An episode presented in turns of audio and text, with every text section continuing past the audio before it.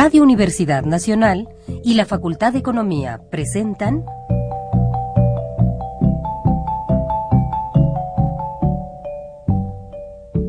Los bienes terrenales.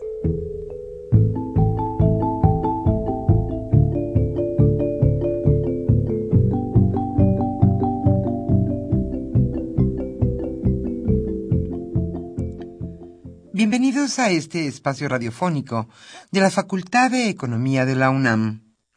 Como cada semana, estamos aquí con ustedes para reflexionar sobre un tema interesante relacionado con la economía, la política, la cultura y las cuestiones sociales. En nuestra mesa de análisis participan destacados especialistas, quienes nos acompañan hoy en este estudio y como siempre, le invitamos a participar en este programa a través de sus llamadas telefónicas. Para nosotros es un gusto saber que usted desde su casa, desde su oficina o en el lugar donde se encuentre, se interesa en el tema que tratamos. Nuestro número 5536 8989. Repito con mucho gusto. 5536 89 89.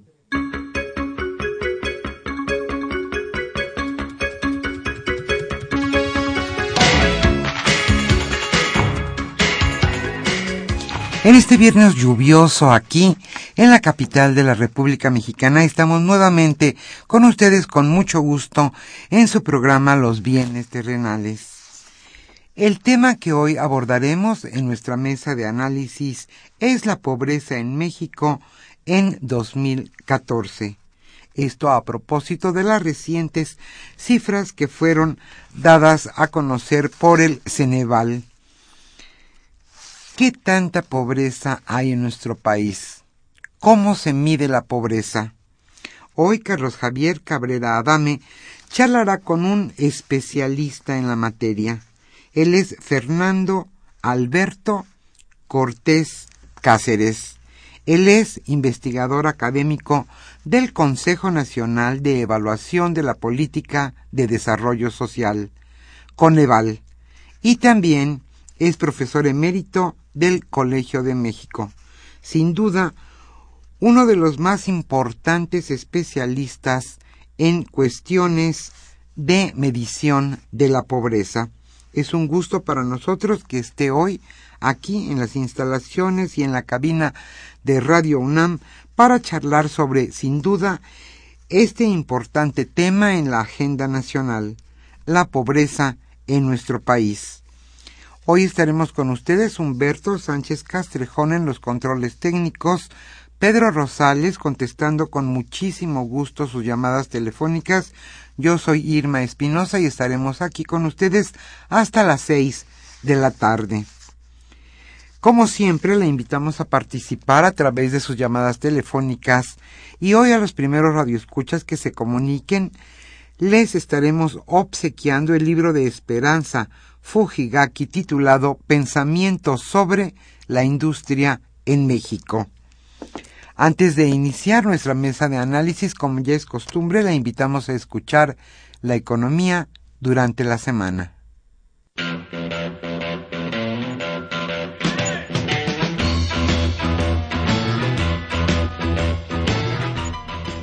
La economía durante la semana.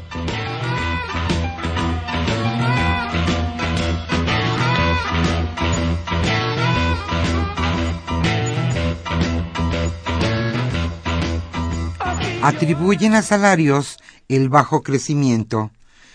El ajuste a la baja del crecimiento económico de México no se explica únicamente por factores ajenos al país. Esto lo señaló Alicia Bárcena, secretaria ejecutiva de la CEPAL. En entrevista con el periódico Reforma, explicó que el ajuste del 3 al 2.4% que hizo la organización la semana pasada obedece en parte a causas externas como el crecimiento moderado de Estados Unidos, la caída de los precios del petróleo y la apreciación del dólar, pero también, dijo, a factores internos como la estructura productiva del país y los bajos salarios.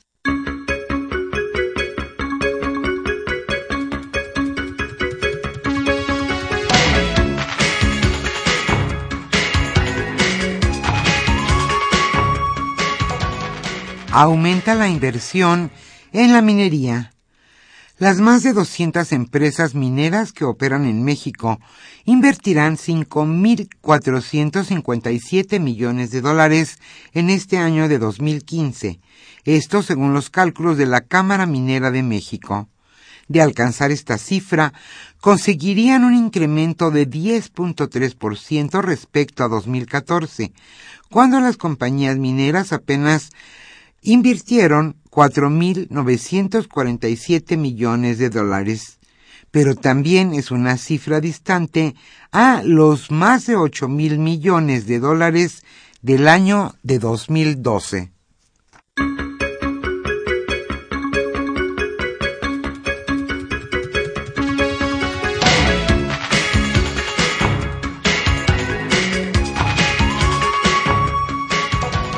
Partir de 2016, casi todos los trámites ante el SAT serán por Internet.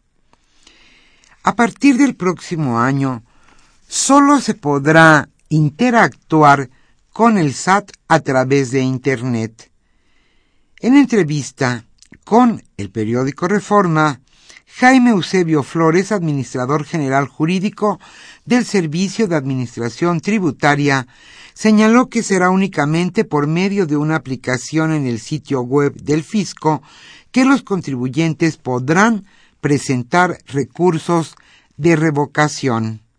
Actualmente los contribuyentes todavía pueden presentar el escrito en alguna oficina del SAT, pero señaló que, más que otra cosa, este cambio es una facilidad para el contribuyente y generará ahorros de todo tipo.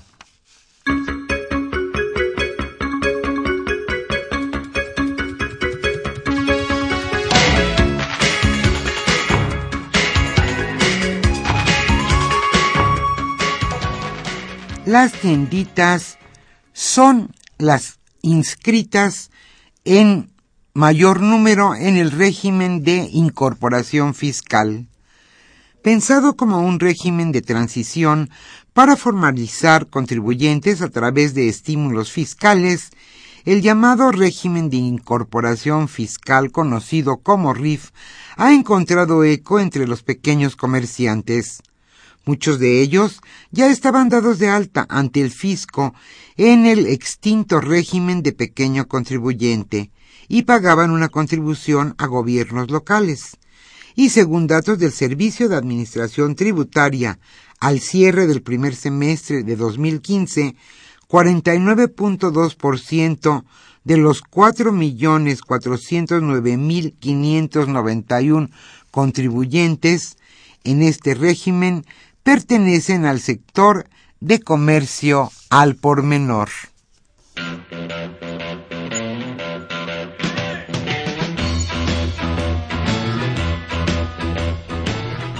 El tema de hoy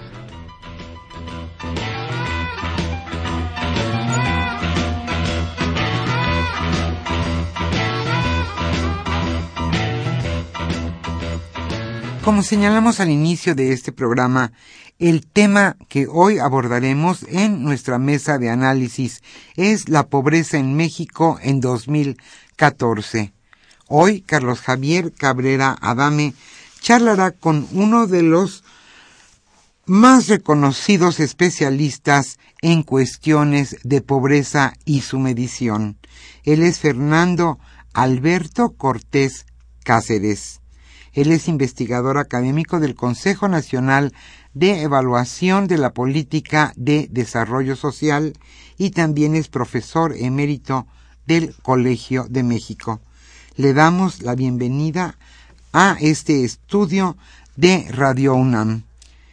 Como siempre le invitamos a participar en este programa a través de sus llamadas telefónicas. Hoy a los primeros radioescuchas que se comuniquen a los bienes terrenales les obsequiaremos el libro de esperanza Fujigaki titulado Pensamientos sobre la industria en México. Le invitamos a participar. ¿Cómo se mide la pobreza? ¿Y cuántos pobres hay en nuestro país?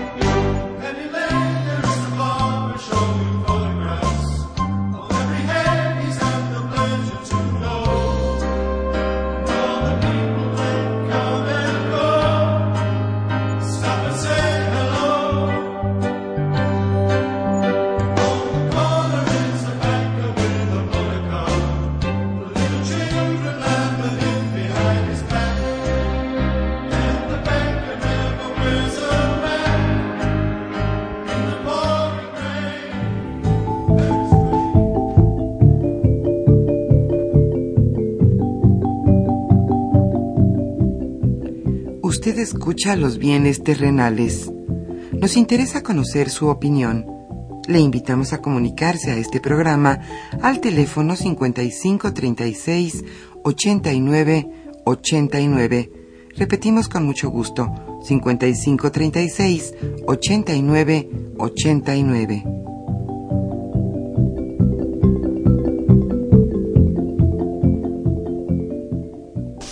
Muy buenas tardes. Estimados amigos, redescuchas de los bienes terrenales, bienvenidos a una emisión más de este programa que con mucho gusto lleva a ustedes la Facultad de Economía y Radio Universidad Nacional Autónoma de México.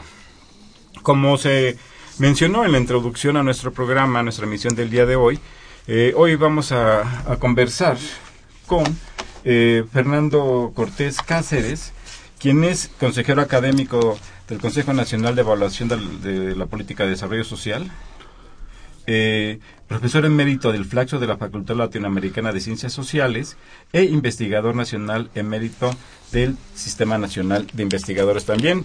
Eh, es una personalidad con altos reconocimientos por su trabajo que ha hecho. Participa en la coordinación, en la dirección. Me dice el que no en la elaboración del informe que presenta sobre medición de la pobreza que presenta el, el, el Coneval.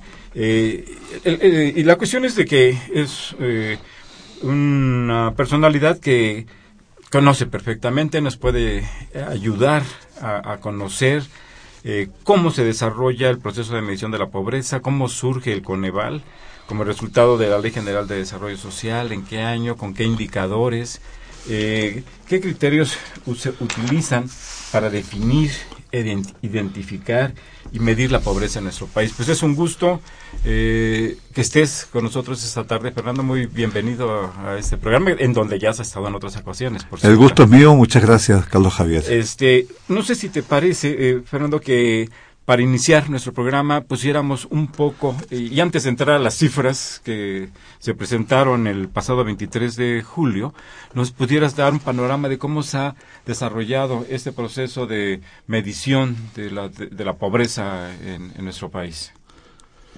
en el que tú has participado, por cierto, fuiste también parte del comité técnico de la medición de, la pobreza. Sí, eh, en realidad eh, la historia podría ser muy larga pero la voy a hacer eh, breve en aras del, tiempo. Muy bien.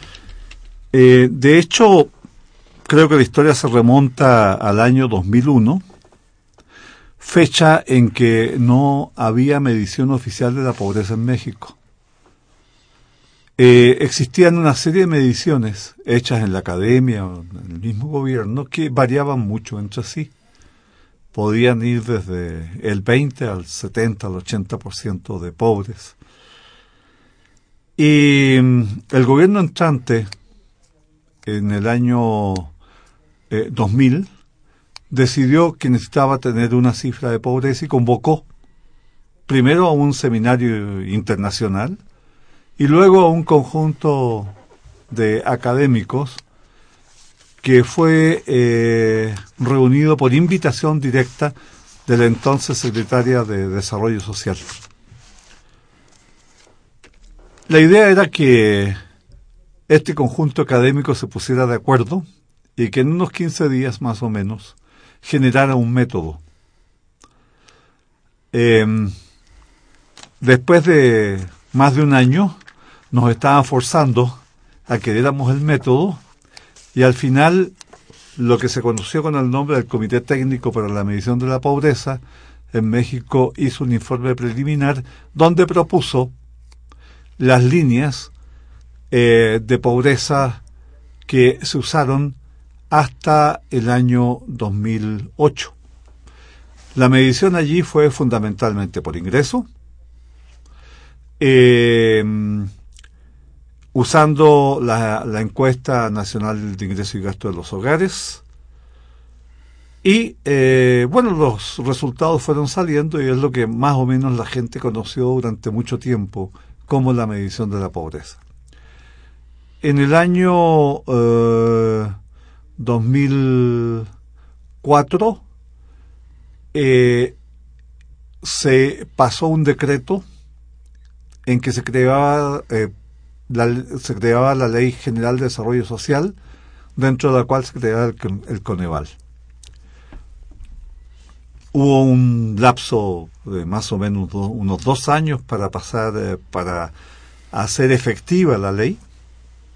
Y en 2006 el Coneval empezó a trabajar bajo las normas que estaban establecidas en la Ley General de Desarrollo Social. Yo creo que esto es muy importante, Carlos Javier, porque por un lado, esta ley establece eh, los principios generales para la medición de la pobreza e incluso establece cuáles son las dimensiones que hay que tomar en cuenta para medir la pobreza. Hay un artículo que lo dice, el artículo 36, en que dice que hay que tomar eh, el, ingreso per cápita, hay que tomar el rezago educativo, carencia, ¿no? Entonces, un, eh, una serie de, de, dimensiones que están establecidas en ley y que Coneval tiene que tomar, porque es un, es un organismo del gobierno mexicano, entonces no, no puede hacer caso omiso de la ley.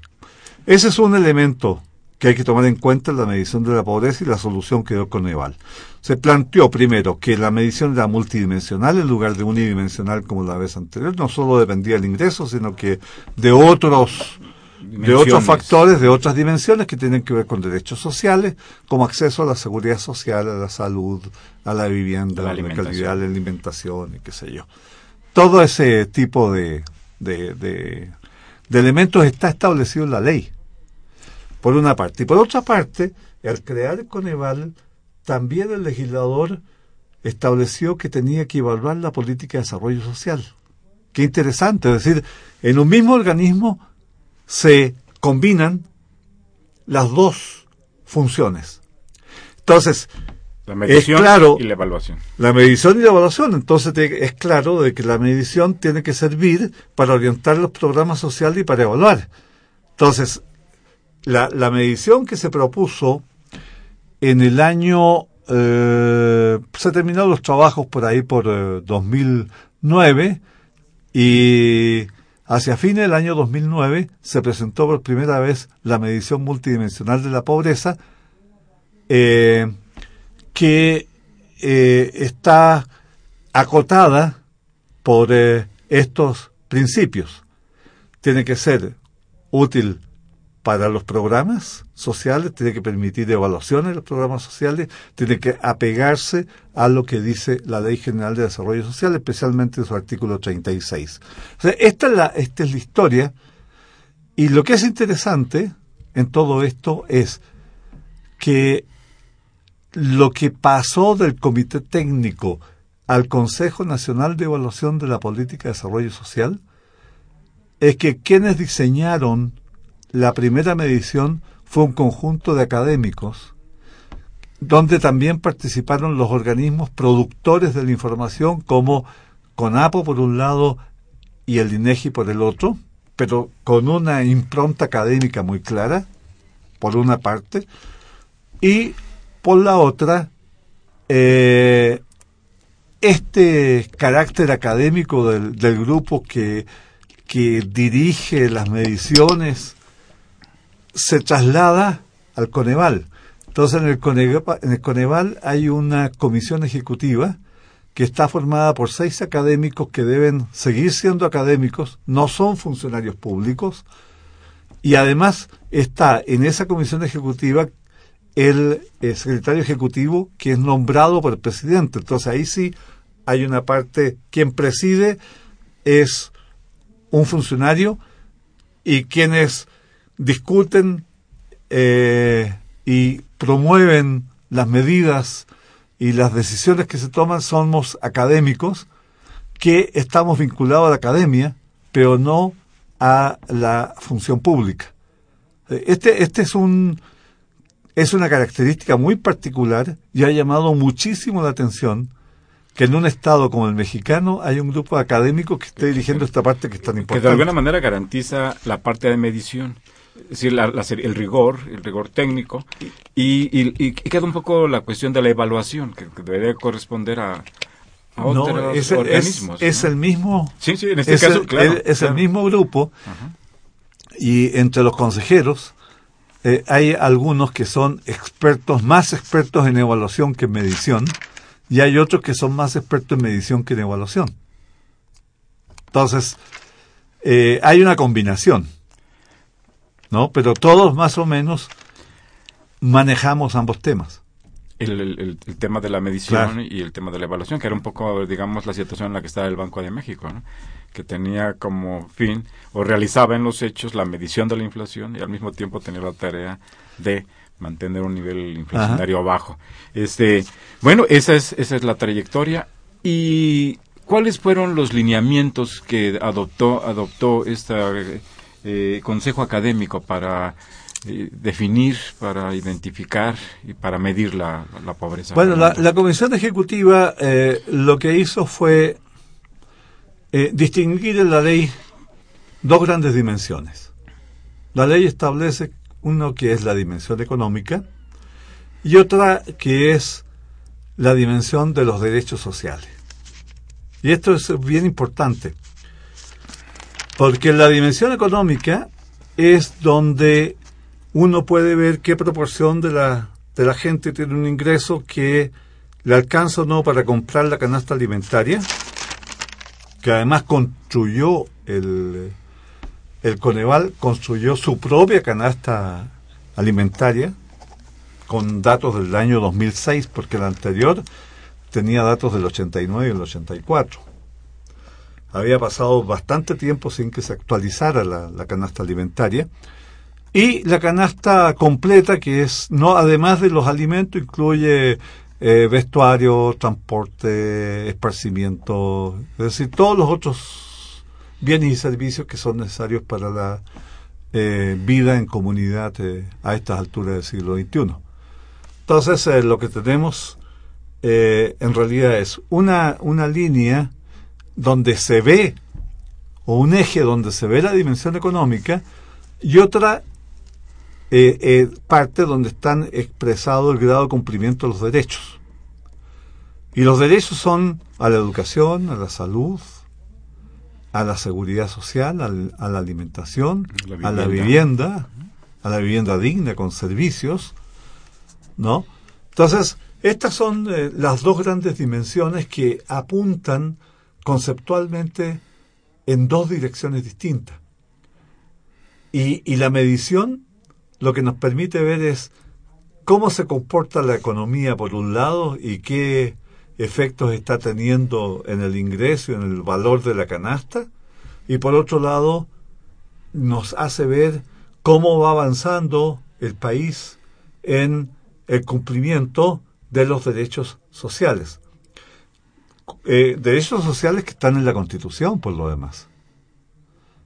Entonces, eh, hay como una responsabilidad estatal en esta medición de la pobreza, a diferencia de las formas como normalmente se, se piensa eh, la pobreza como una responsabilidad individual. Es decir, normalmente lo que se piensa es que los pobres son pobres Pues porque sí, son flojos, porque no quieren trabajar, eh, eh, porque no estudiaron, eh, porque decidieron eh, no estudiar y ganar dinero mucho antes que lo que deberían, ¿no? Toda una serie de responsabilizaciones individuales. Mientras que esta, desde mi perspectiva, la, la forma como yo lo interpreto, esto es una responsabilidad del Estado. En, en un Estado eh, como el nuestro, eh, el, a lo mejor podría haber pobres friccionales, ¿no? Pero no pobres estructurales. Claro, f- pobres friccionales, friccionales son aquellos que en algún momento determinado eh, pierden el trabajo y están buscando trabajo, entonces en algún momento se les caen los ingresos y pierden la seguridad social, entonces pasan a la pobreza, pero encuentran y ya salen nu- nuevamente. Mientras que hay sectores de la población que parece, al parecer, todo, todas las cifras nos eh, apuntan hacia allá, que, que los abuelos fueron pobres, los padres fueron, siguen siendo pobres, los hijos y probablemente los hijos de los hijos Y, y también. pareciera que el sistema actúa para que se mantengan en esa situación. Exactamente. Eh, el sistema, incluido el Estado, la, la- la propia eh, sociedad, y esto es visible en pues, prácticamente todas las ciudades del país. Ahora, si nos, un poco más adelante, si nos haces favor de comentar cuáles son las diferencias regionales, que es un problema muy grave, pero ese es un dato, eh, ese es un elemento que está, eh, eh, que cruza eh, a todo el territorio eh, nacional y es un problema muy extendido, el de la pobreza en, en nuestro país. Eh, los datos que presentan en, en este documento del 23 de julio pues son realmente eh, abrumadores.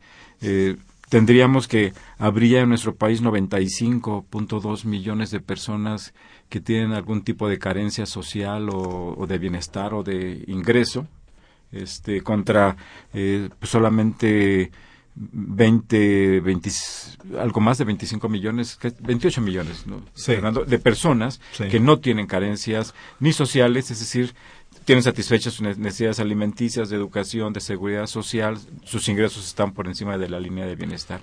Esto es algo verdaderamente eh, espeluznante para nuestro país, para la sociedad, para la convivencia.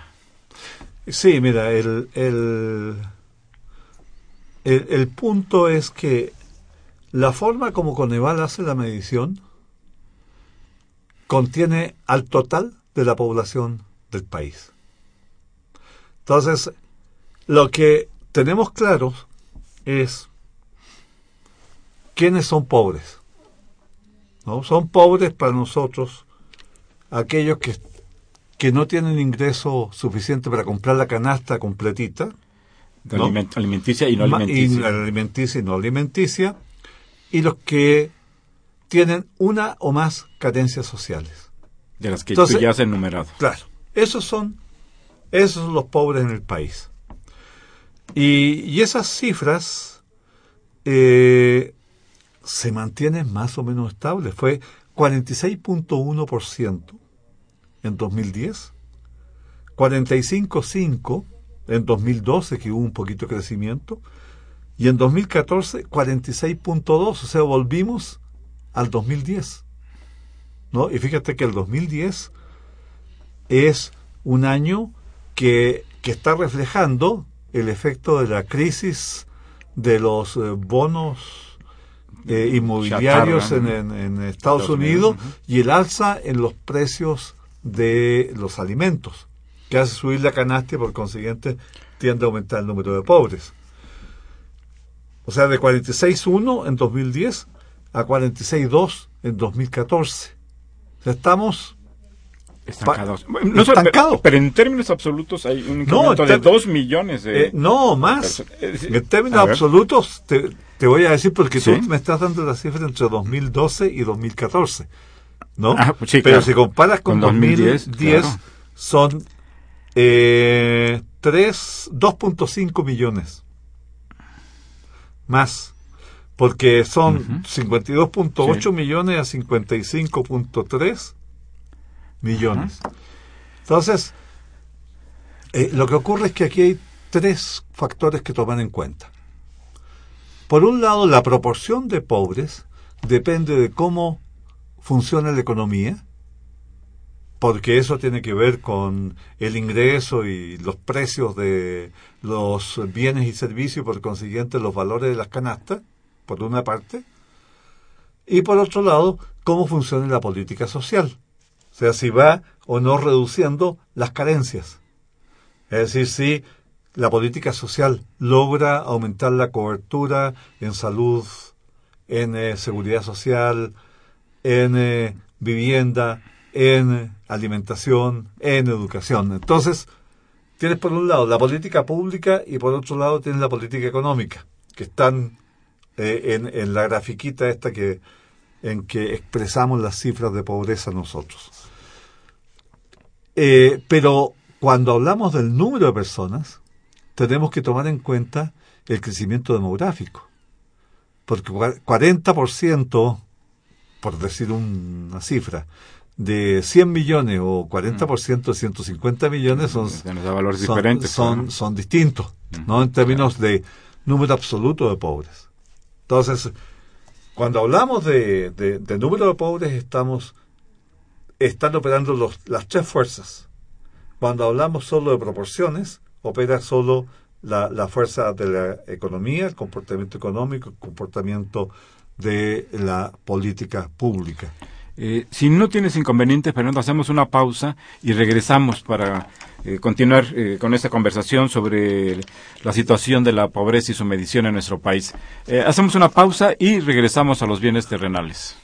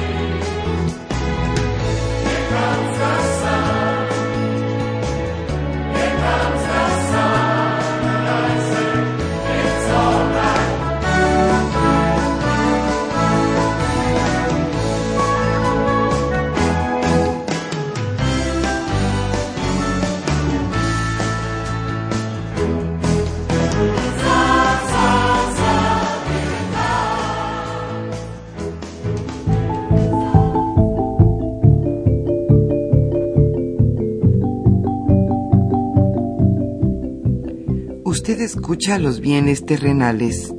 Nos interesa conocer su opinión. Le invitamos a comunicarse a este programa al teléfono 5536 89 89. Repetimos con mucho gusto 5536 89 89.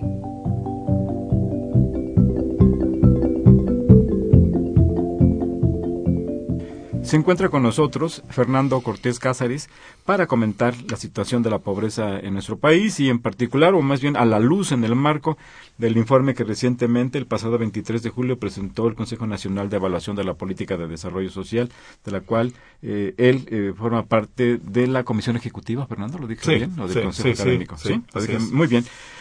Pues si nos haces favor de presentarnos este parón, esto, eh, la situación, la visión sobre estos dos eh, grandes eh, campos en que se realiza la medición, la parte de bienestar que tiene que ver con la situación económica y la parte de los derechos sociales. Fernando. ¿Cómo no? en primer lugar, en términos relativos, y me voy a referir solo ahora a 2012-2014, porque si no, eh, ya las comparaciones empiezan a ser eh, demasiadas. Pesadas, Y yo creo que es lo que más interesa. Así es. ¿no? que ha pasado en estos dos últimos años.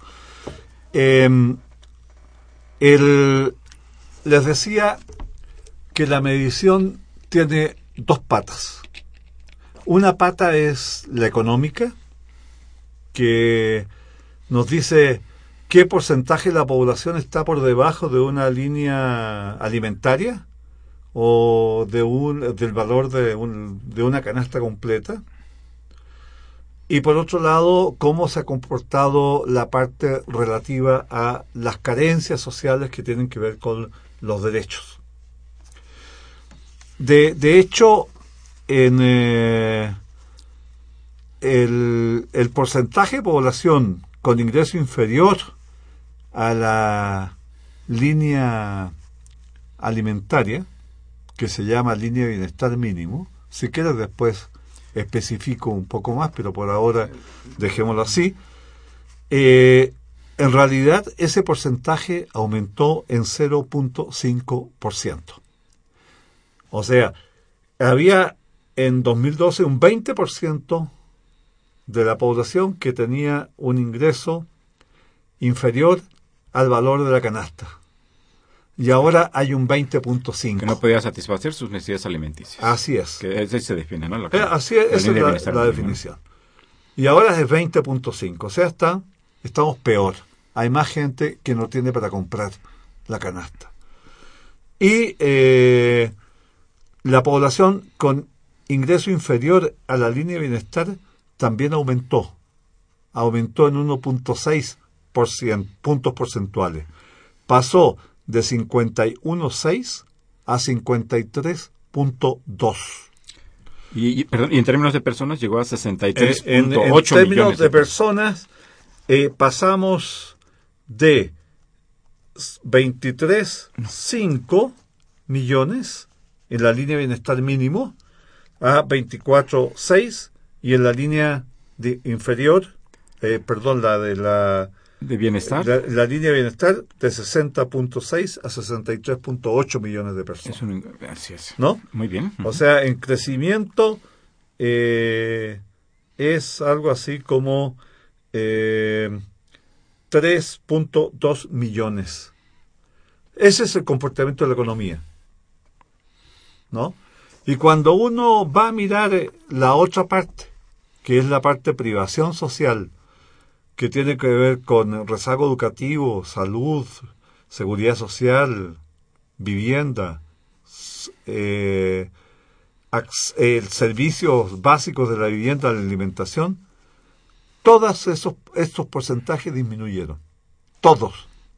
O se mantuvieron en cero, como por ejemplo la carencia por acceso a la alimentación, se mantuvo en 23 pasó 23.3 a 24 a 23.4, eso es mínimo en cualquier encuesta, ¿no?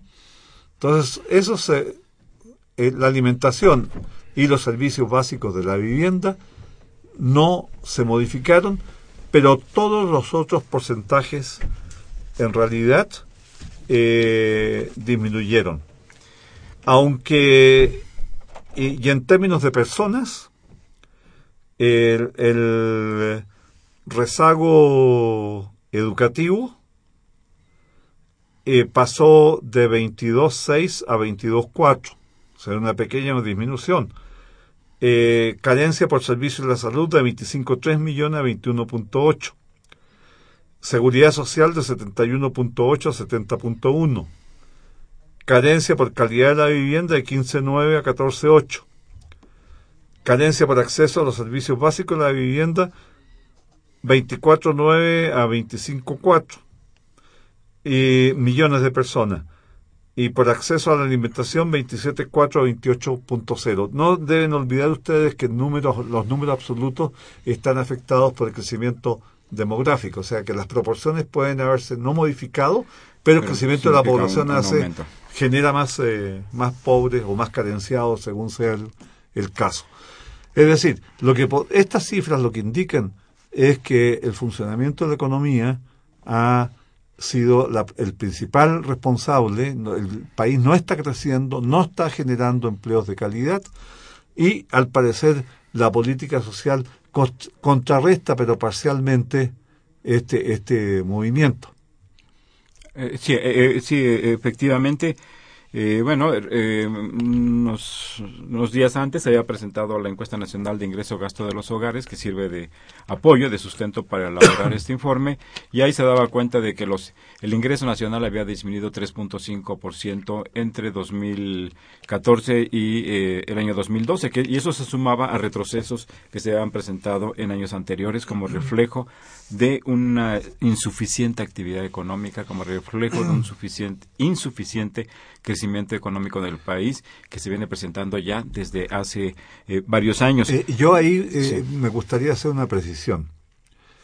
en realidad sí, la encuesta de ingreso y gasto de los hogares es la que sirve para hacer las mediciones de pobreza, pero ese es el ingreso que llega a los hogares. El, el producto, como sabemos, se distribuye. El Producto Interno Bruto. El Producto Interno Bruto se distribuye entre hogares, empresas y también gobierno, ¿no? Esas son las, tres fuentes. lo que puede estar pasando también es que la economía podría estar creciendo, pero si las empresas cada vez están llevando, o el capital cada vez está llevando una porción mayor, lo que está quedando en manos de los de los hogares, de las personas, es cada vez menor. Y, se puede presentar la situación donde, en donde no se crezca y además las empresas se lleven todavía una parte mayor del producto. Entonces, y lo que vas a ver es una caída, una caída en el ingreso de los hogares mucho más marcadas que eh, lo que pasa con el eh, producto. aquí hay un factor, eh, Fernando, ¿Cómo juegan el papel las remesas? Se, han incrementado considerablemente en los últimos años. Recientemente también se presentó el dato. A junio eh, las remesas sumaban más de 12 mil millones de dólares, que es una cantidad, pues la ponemos en pesos y estamos hablando cerca de 200 mil millones de pesos, es una cantidad muy significativa. Que eso seguramente contribuyó también a, mitigar eh, el efecto eh, del deterioro del ingreso de la población. Exactamente, porque mira, las, eh, las transferencias eh, en general eh, son transferencias que el gobierno hace a las personas, por ejemplo, los apoyos que da el Prospera, ahora eso está contabilizado como transferencia. transferencias del gobierno como la jubilación y las pensiones. Pero hay una parte de las transferencias que es el, transferencias entre hogares, que pueden ser de hogares dentro del país o de fuera del país a hogares dentro del país. Por consiguiente, al aumentar las transferencias, aumentan los ingresos y por consiguiente los efectos de la falta de crecimiento económico eh, son mitigados, son amortiguados por las transferencias del extranjero.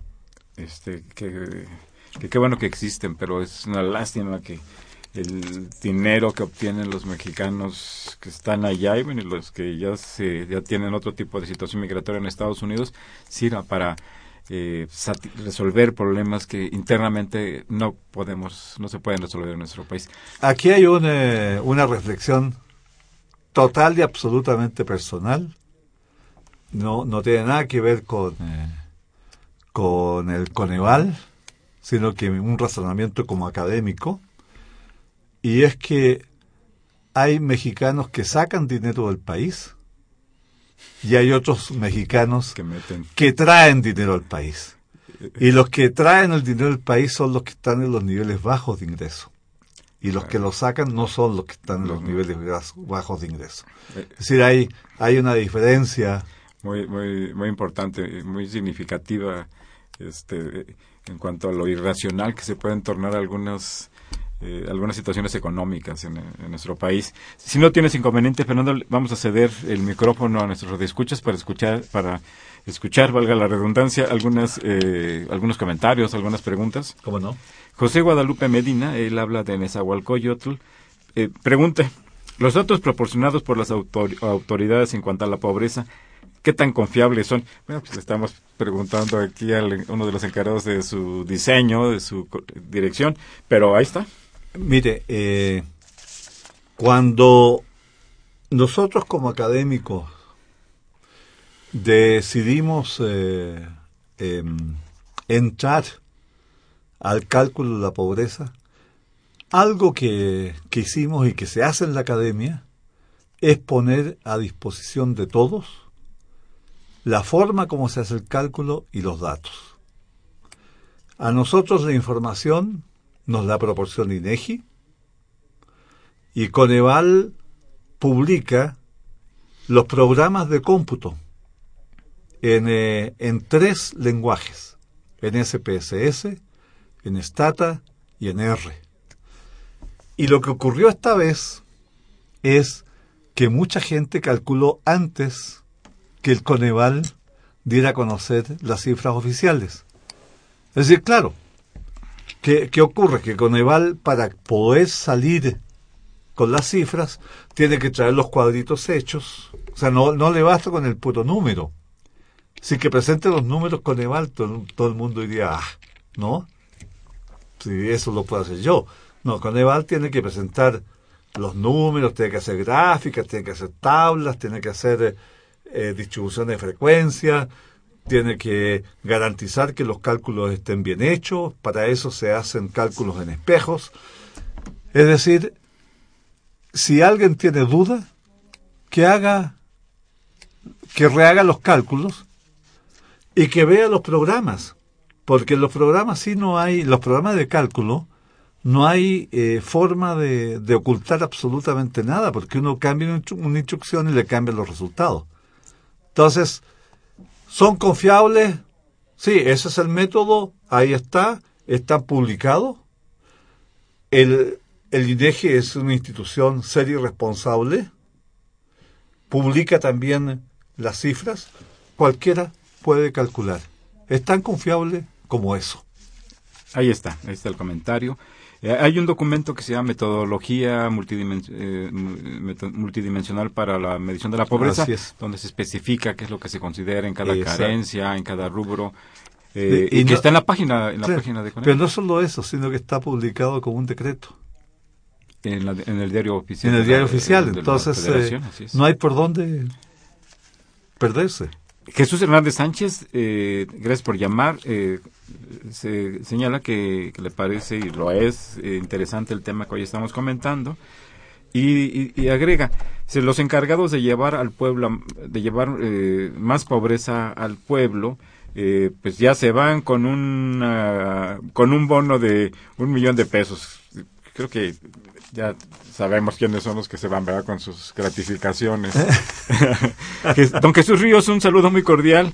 Eh, él comenta, la Secretaría de Desarrollo Social ha dicho que la metodología que utiliza el Coneval no es la más adecuada. Eh, ¿Cuál es la posición, en este caso tuya, Fernando? Bueno, yo creo que en un comienzo quedó muy claro que la metodología es consistente con la Ley General de Desarrollo Social, por una parte. Eh, por otro lado, está pensada para ayudar a la evaluación y a la orientación de los programas. Es decir, con, de los programas sociales. Si uno, sabe que la, la carencia por acceso a la seguridad social es la más elevada, entonces está llamando a pensar en un sistema de, seguridad social universal. ¿No? Entonces orienta hacia dónde debería dirigirse la política pública y la política social dentro de la política pública.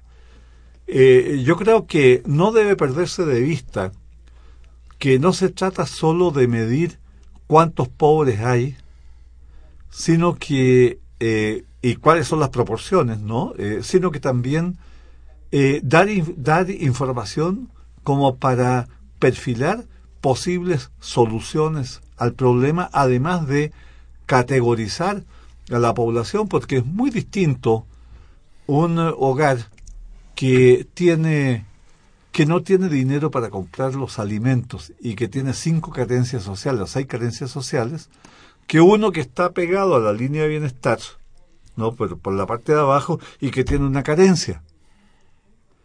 Es decir, toda esta información, esta masa de información que hay, se puede utilizar para orientar la política social. Yo diría que no para evaluar programas, porque la evaluación es una cosa distinta, ¿no? Hay que hacer evaluaciones de distinto tipo, es una disciplina un poco diferente.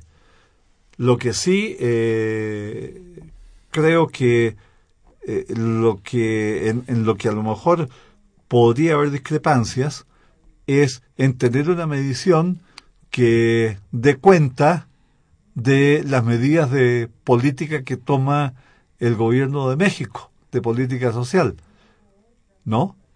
Y, a lo mejor la medida es insensible. Puede que hagan una serie de mejoras que no están registradas en la medición. Si es así, hay que revisarla y está previsto que en 2018 eh, esta medición ya sea cambiada, para lo cual hay que hacer una serie de estudios que ya se están haciendo. Desde hace tres años el Coneval empezó hacer estudios para ver cómo, mejorar la, metodología.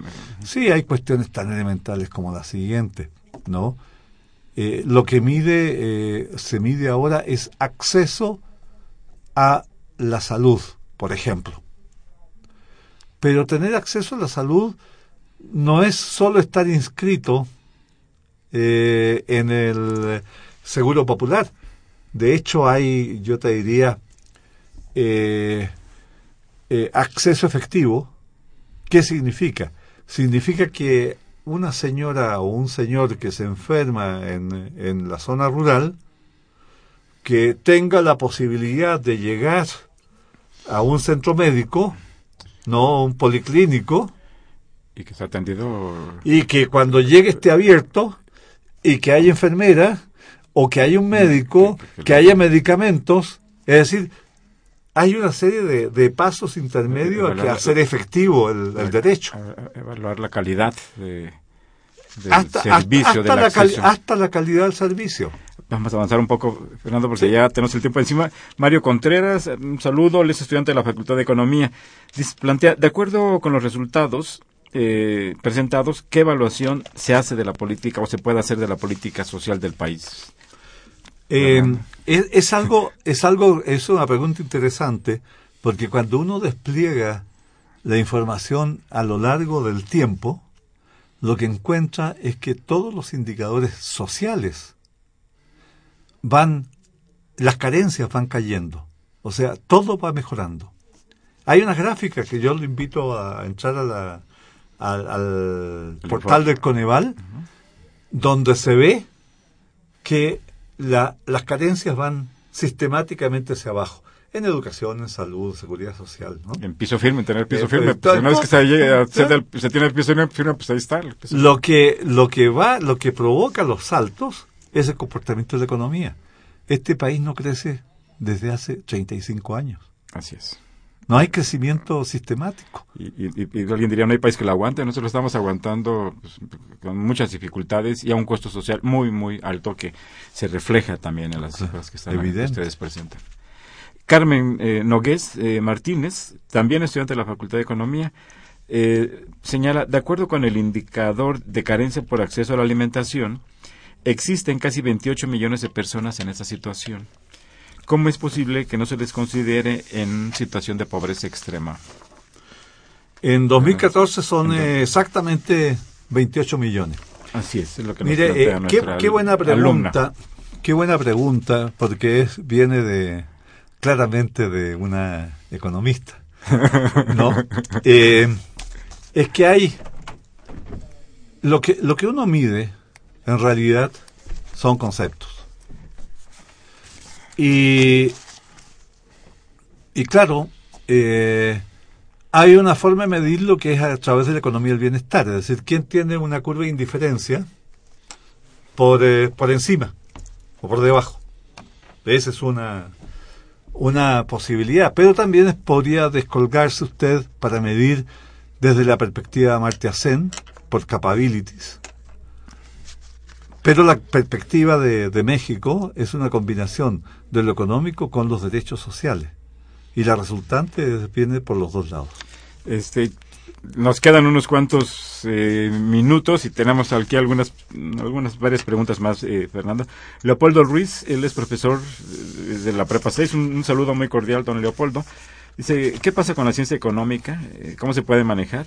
Dice, puesto que no hay algunas medidas adecuadas como para resolver la situación de la pobreza eh, y la mala distribución de la riqueza. Son eh, eh, dos problemas distintos.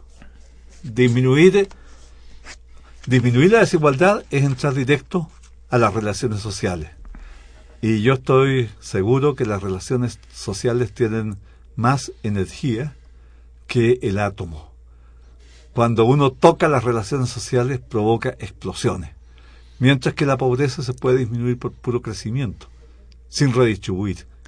Tocar las eh, relaciones sociales es redistribuir. Con algunos pro- programas sociales. ¿no? Sí, pero eh, tienes que poner impuestos, tienes que poner impuestos a unos para pasar de ingreso a los otros. Y la gente no está dispuesta a, a pagar los impuestos. Y, y ya vemos, se suben un poquito los impuestos a la renta en México y hasta el día de hoy siguen los las reclamos. protestas de los grupos empresariales principalmente. Pues, exactamente.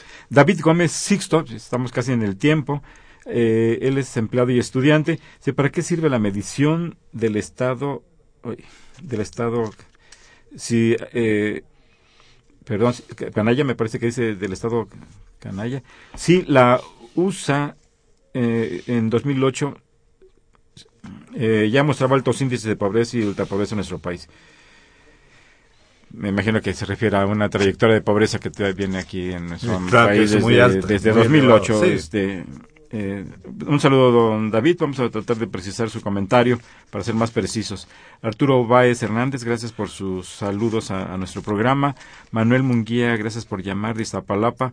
Eh, eh, le, comenta que le parece muy interesante el programa, felicita a la mesa por tanta honestidad. Sin embargo, se está haciendo la relatoría de, de los pormenores metodológicos y estadísticos del fracaso del modelo neoliberal, en el que los pobres han incrementado, lo cual es injusto.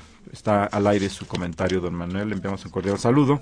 Eh, Carmen Pérez, ella habla de Azcapotzalco, es ama de casa.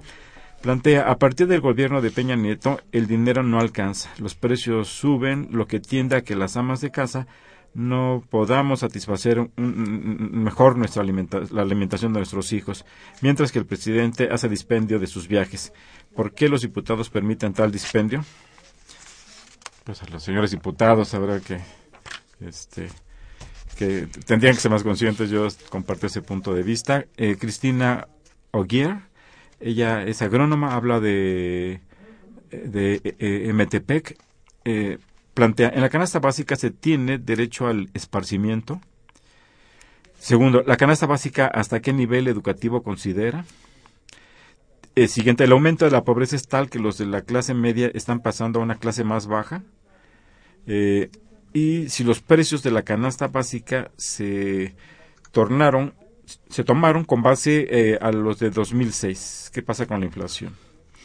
Son varios temas, no sé si se pudiera resumir. Eh, Tenemos unos segundos solamente. Muy simple. Eh, en realidad la canasta básica es una canasta alimentaria que construyó de acuerdo a las normas eh, científicas el Instituto Nacional de la Nutrición eh, junto con el Coneval y el Instituto Nacional de Salud Pública.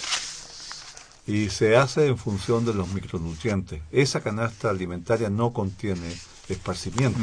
Es alimentaria. Es solamente la, la mínima, ¿no? Es la, mínima. La de bienestar. La otra sí considera eh, esparcimiento. Pues se nos ha agotado el tiempo. Eh, eh, estimados radioescuchas, estimado Fernando, pues les agradecemos mucho que nos hayan escuchado, eh, que nos hayan llamado, que nos hayan hecho llegar sus comentarios. Eh, muchas gracias al doctor Fernando Cortés Cáceres por haber estado una vez más con nosotros. Ojalá que repitamos. Muchas, muchas gracias a ti, Carlos Javier, por la invitación. Eh, los esperamos el próximo viernes a una emisión más de los bienes terrenales, el cual es un programa de la Facultad de Economía y de Radio Universidad Nacional Autónoma de México. Muchas gracias y muy buenas tardes.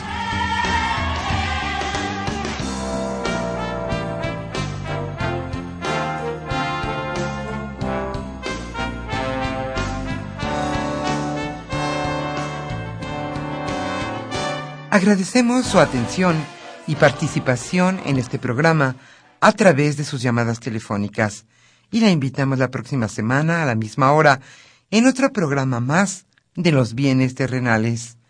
La coordinación general fue de Carlos Javier Cabrera Adame, la coordinación académica de Aníbal Gutiérrez, Roberto Cabral, Alejandro Pérez Pascual, Rubén Antonio Miguel y Leonardo Lomelí Vanegas. En los controles técnicos, nuestro compañero Humberto Sánchez Castrejón. Y en la voz y producción, su amiga Irma Espinosa, quien se despide de ustedes y le desea un agradable fin de semana.